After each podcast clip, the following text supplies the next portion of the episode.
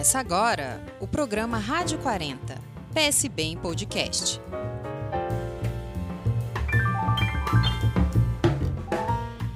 Olá, eu sou Margarete Santos e a entrevista de hoje é com o deputado federal e ex-governador pelo Amapá, Camilo Capiberibe. A gente vai conversar sobre a reforma trabalhista que completou dois anos e suas consequências para o país. Olá, deputado.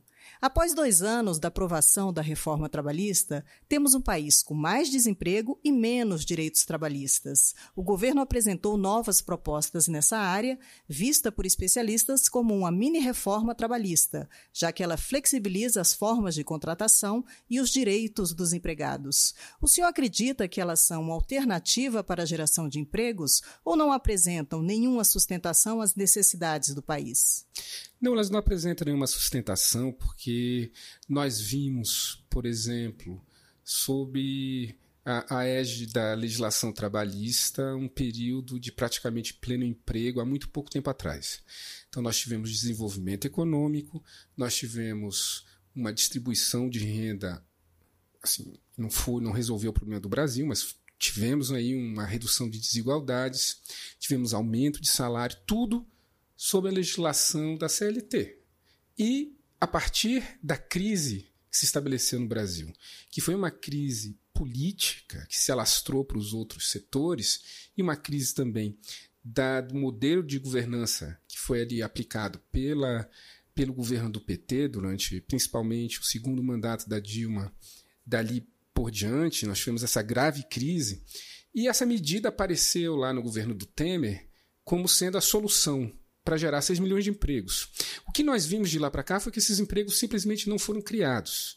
Então, o objetivo, na verdade, não é gerar emprego através da reforma trabalhista, mas sim mudar as relações entre o capital e o trabalho para fortalecer um lado enfraquecendo o outro e permitir que nós tenhamos no Brasil um, um novo modelo de Estado, um Estado com muito menos proteção, tanto do trabalhador quanto proteção social. Foi isso que nós vimos.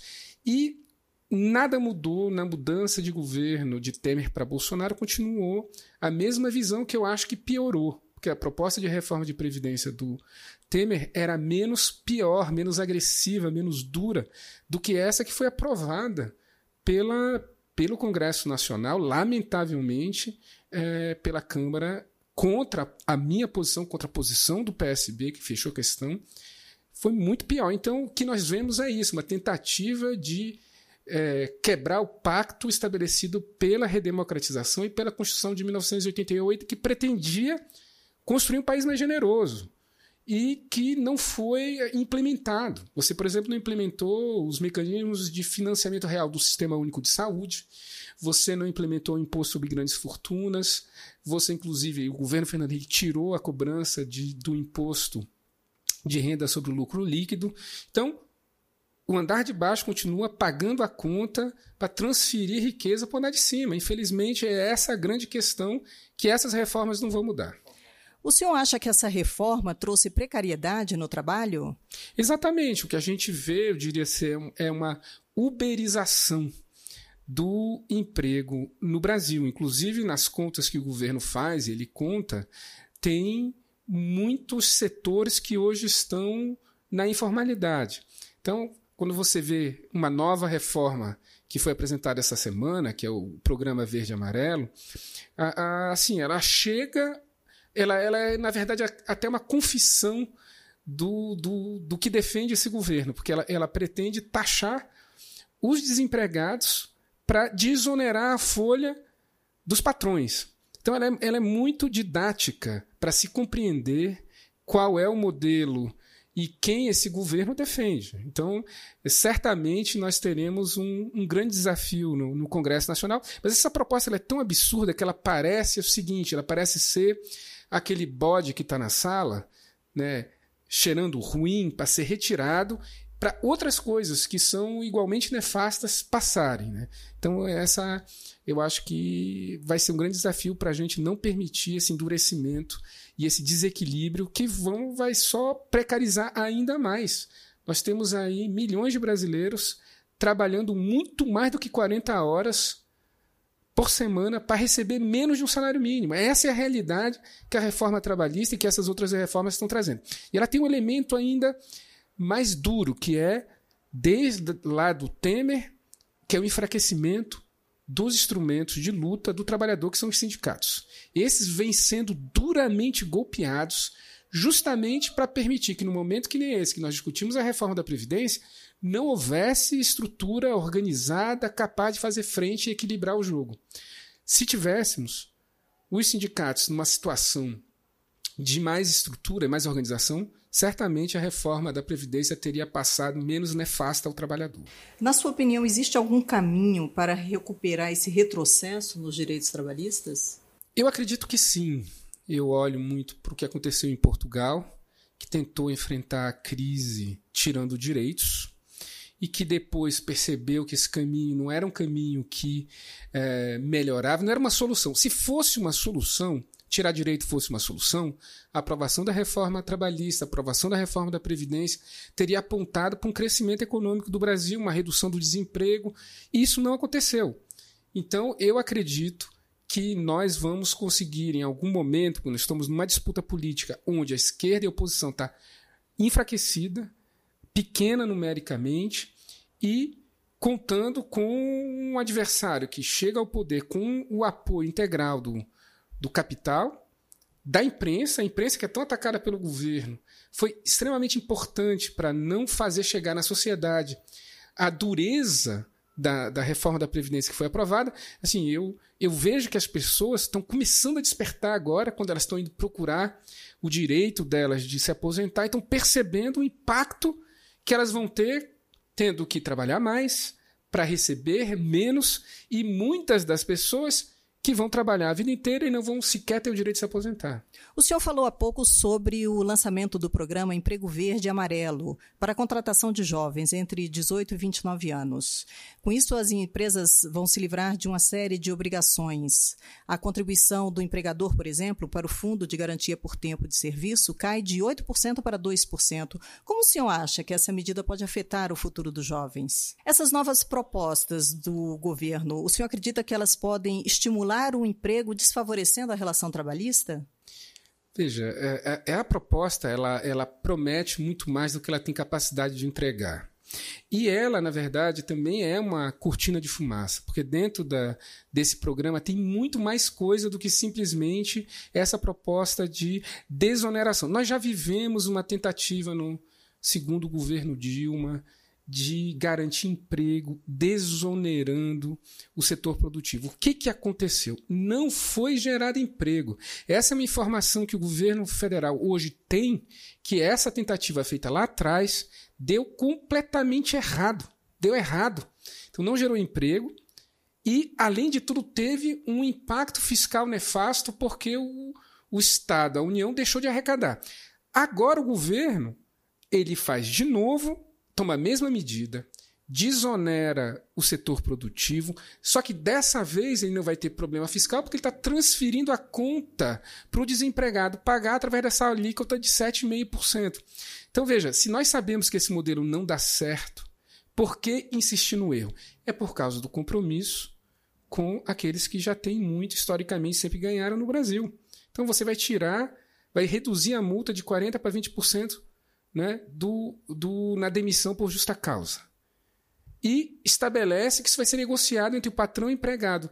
Pelo amor de Deus, na hora do emprego, quem é que tem força? O patrão ou o trabalhador que quer o um emprego? É o patrão. Então acabou. Essa multa vai ser reduzida em 20% e você está ali dando uma. São 34% de exoneração da folha de pagamento para o empregador eu, eu acredito que nós vamos ter que estudar profundamente essas medidas. Né? Elas chegaram num momento turbulento no Congresso. Nós tivemos aí a reunião dos BRICS que assim impediu o trabalho regular para a gente poder estar tá analisando e, e compreendendo, mas vamos estudar bem, com bastante atenção, essas medidas, porque elas são muito perigosas. A cortina de fumaça, primeiro, que não resolve, mas o que tem lá dentro é para retirar direitos de maneira mais profunda ainda. Uma das justificativas é, para a implantação dessa, dessas propostas é que elas podem estimular o emprego, mas desfavorecendo a relação trabalhista, não é isso?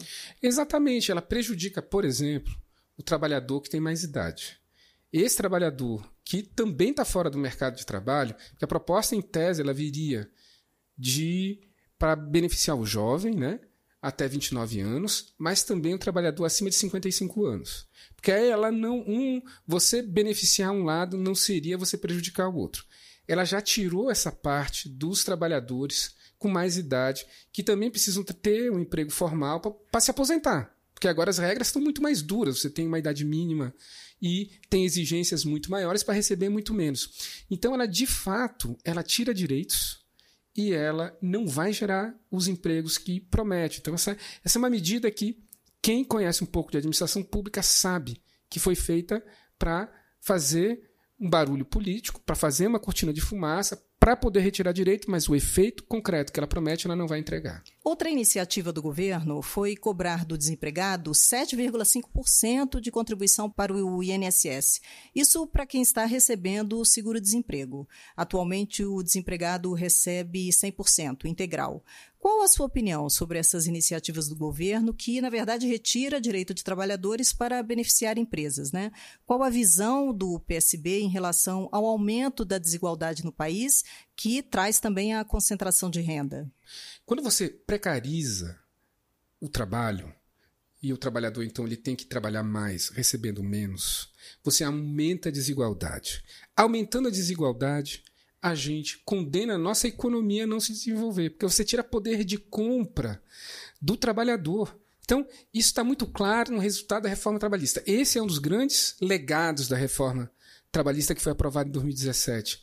Foi afetar duramente e de maneira contrária à nossa economia. Eles prometeram emprego. Só tem emprego se tiver desenvolvimento econômico. Só tem desenvolvimento econômico se houver um mercado capaz de absorver a produção.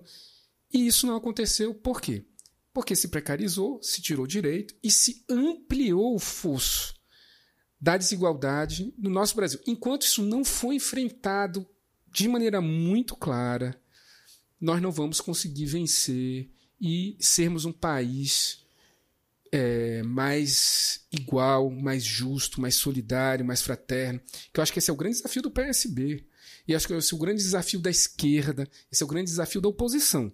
As medidas que foram defendidas lá atrás pelo governo Fernando Henrique, que foram incorporadas na ponte para o futuro do PMDB de Temer, que estão sendo apresentados agora no governo Jair Bolsonaro, Jair Bolsonaro Paulo Guedes, elas fazem do Brasil um país muito pior do que o Brasil que será a Constituição de 1988. O senhor acredita que hajam semelhanças eh, na política liberal desse governo atual no Brasil em relação ao que foi implantado no Chile? O senhor acha que a gente pode considerar que o Brasil pode ser o Chile de amanhã? Certamente. Por quê? Porque o grande sonho do Paulo Guedes, que foi incorporado aí pelo Bolsonaro, era a implantação da capitalização, que traz um regime de previdência que individualiza, que acaba com o sentido de solidariedade da previdência né, da, da repartição.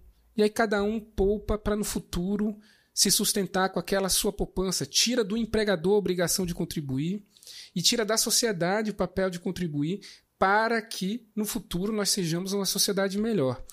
E, sem dúvida nenhuma, qual a diferença básica na minha avaliação do Brasil e do Chile? É que o Chile ele passou a ser essa grande escola de implantação dessas políticas é, é, de desenvolvimento com o aumento da desigualdade preconizada pelos neoliberais, mas sem ter experimentado, como o Brasil experimentou, o legado de, desse grande pacto que foi formulado na Constituição de 1988, que os autoritários né, dizem que é um empecilho para o desenvolvimento. Não, ela foi um pacto para construir um Brasil diferente. Mas ela foi um pacto que se realizou em parte. Só que essa parte que se realizou que garantiu, por exemplo, a milhões de brasileiros o direito a ter a seguridade social, o direito de se aposentar, ele faz com que o resultado dessas reformas restritivas e de austeridade, de retirada de direito dos governos, dos últimos governos Temer e, e Bolsonaro, possa ser sentido muito mais rápido.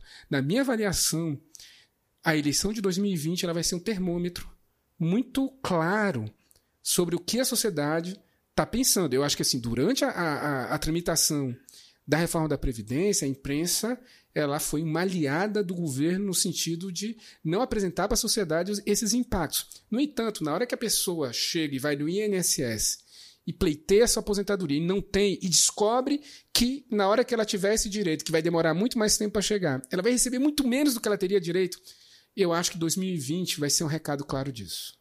O PSB está passando por um processo de autorreforma e, dentro desse tema, vem trabalhando o Projeto Nacional de Desenvolvimento, onde a Amazônia é um tema muito importante, além de outros, como a economia criativa e a Revolução 4.0.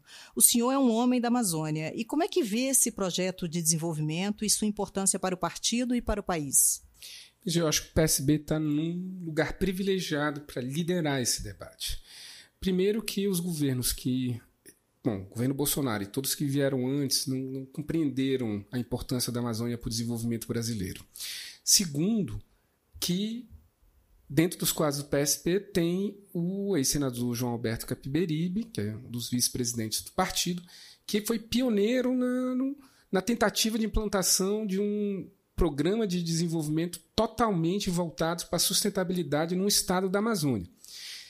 Terceiro, que no Congresso de 1999 colocou dentro do programa do partido a, o seu compromisso com o desenvolvimento sustentável.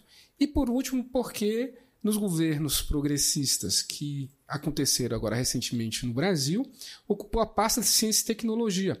E você não vai desenvolver a Amazônia sem uh, uma compreensão da importância e do papel da ciência e tecnologia no desenvolvimento das cadeias produtivas que estão lá dentro da Amazônia, seja na sociobiodiversidade. Né? O açaí sempre é citado como exemplo. Hoje, o açaí pode ser encontrado em qualquer país do mundo, praticamente. É, eu mesmo, já viajando para o exterior, encontrei lojas de açaí, do mesmo jeito que eu encontro lojas de açaí lá em Macapá, em Santana, em Laranjal do Jari, que são municípios do meu estado, que você encontra em todo o Pará e em, vários outro, em várias outras localidades da Amazônia. Então, açaí é só um exemplo de um produto que virou uma commodity e que está gerando bilhões de reais em riqueza, a maior parte dela fora do Brasil, porque o Brasil não conseguiu se apoderar desse processo de produção. Então eu vou, eu vou exemplificar para ficar mais claro. Quem apanha o açaí é o ribeirinho. É a população mais tradicional que existe, a pessoa que mora ali na beira do rio, lá no Amapá, do rio Amazonas em particular, e de vários outros rios que compõem o nosso estado, a imensa malha fluvial do, do estado do Amapá. Ele compra esse produto, ele vende na pedra. Pode vender em Belém, no Ver o Peso, na Feira do Açaí, ou no Amapá, na Feira do Açaí em Santana, lá, ou em Macapá. As empresas compram esse produto, beneficiam ele e exportam. Né? O que está ficando dessa riqueza, por exemplo, para o Amapá?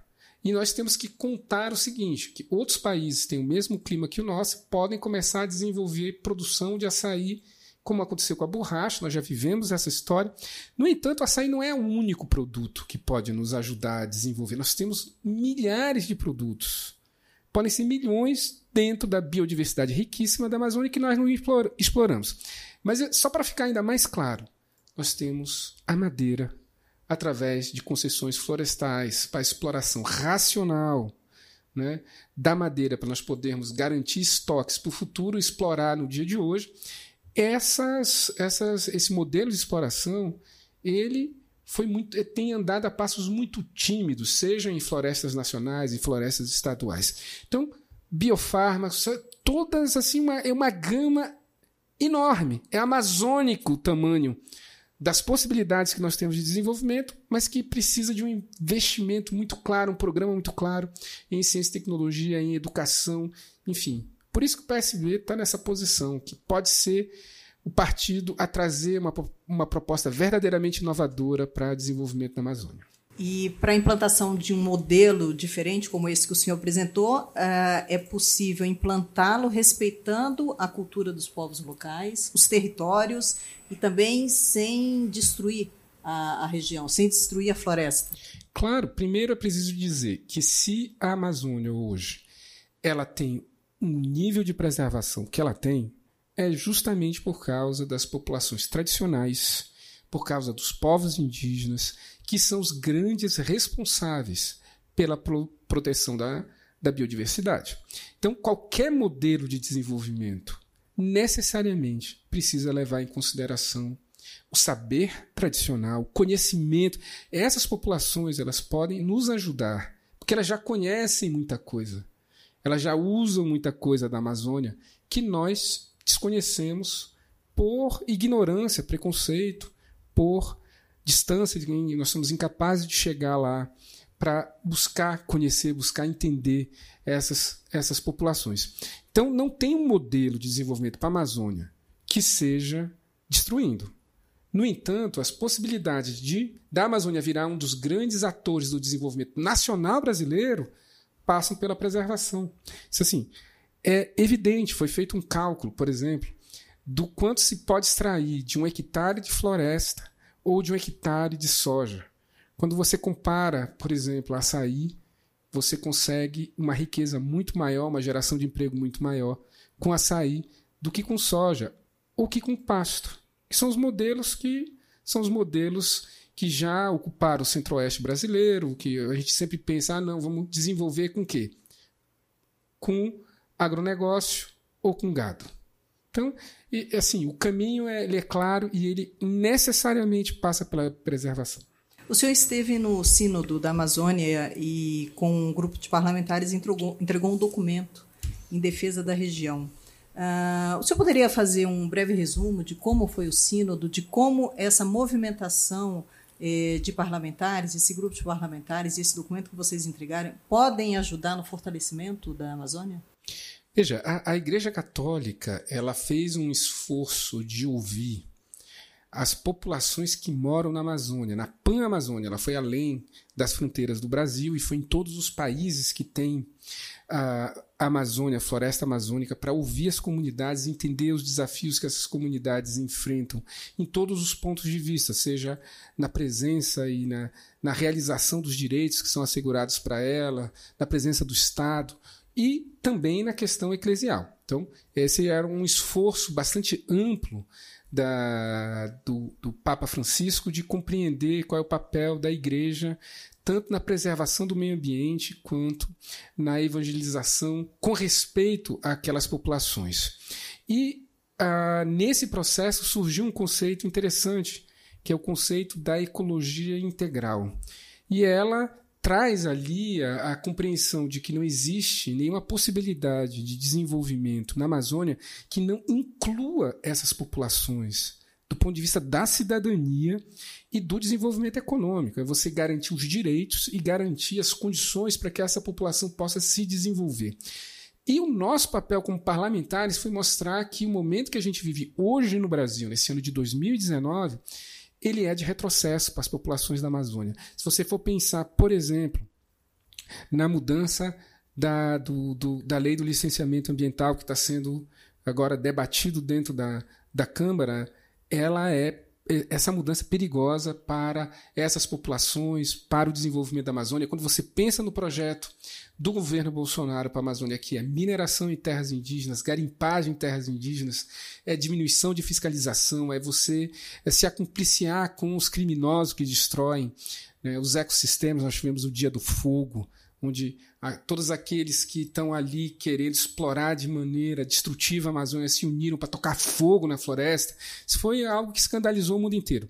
Então, o nosso papel ali foi mostrar que é, quais, quais eram os pontos críticos nessa nesse novo momento que o Brasil está vivendo, o que, que precisa ser feito para a gente reverter isso daí e que dentro da Câmara dos deputados e dentro do Congresso Nacional existem atores que estão se dispondo a, a, fazer frente. Nós não vamos aceitar, em hipótese nenhuma, nenhum projeto que vise passar por cima dos direitos da, das populações originárias, que são os povos indígenas, para colocar empresas multinacionais para extrair a riqueza, destruindo a cultura, a vida e as possibilidades de desenvolvimento que nós temos nessas terras. Então, nós temos uma frente bastante. Nós somos poucos, mas somos bastante aguerridos na luta pela preservação. Então, nós apresentamos para o Sínodo, fizemos um relato, um balanço da, da situação da, das várias frentes que tem na Amazônia de destruição e fomos ouvidos lá pelos bispos, em particular os da Amazônia brasileira, mas também pelos auditores do Sínodo que pegaram o relato e levaram para que o Papa pudesse analisar junto com aquele colégio muito amplo de bispos da Pan-Amazônia para encaminhar um documento final, um documento que vai ter é, várias, várias, vários direcionamentos, tanto no que diz respeito aos direitos das populações, como à própria posição da igreja dentro da Amazônia em relação à sua missão essencial, que é a, a questão eclesial. Deputado, muito obrigada pela sua participação. A gente conta com o senhor para outras entrevistas. Pai, eu estou sempre à disposição para tratar de todos os temas, não só os da Amazônia, não só os ataques, mas também as agendas que são positivas e que a nossa bancada do PSB é uma bancada super qualificada e tem muitos projetos apresentados, muitas coisas bacanas em andamento. Então, pessoal, esse é o podcast Rádio 40, o podcast do PSB. Se você quer continuar acompanhando as notícias do Partido Socialista Brasileiro, nos siga nas redes sociais. Estamos no Twitter, no Facebook e no Instagram com arroba PSB Nacional 40 ou em www.psb40.org.br.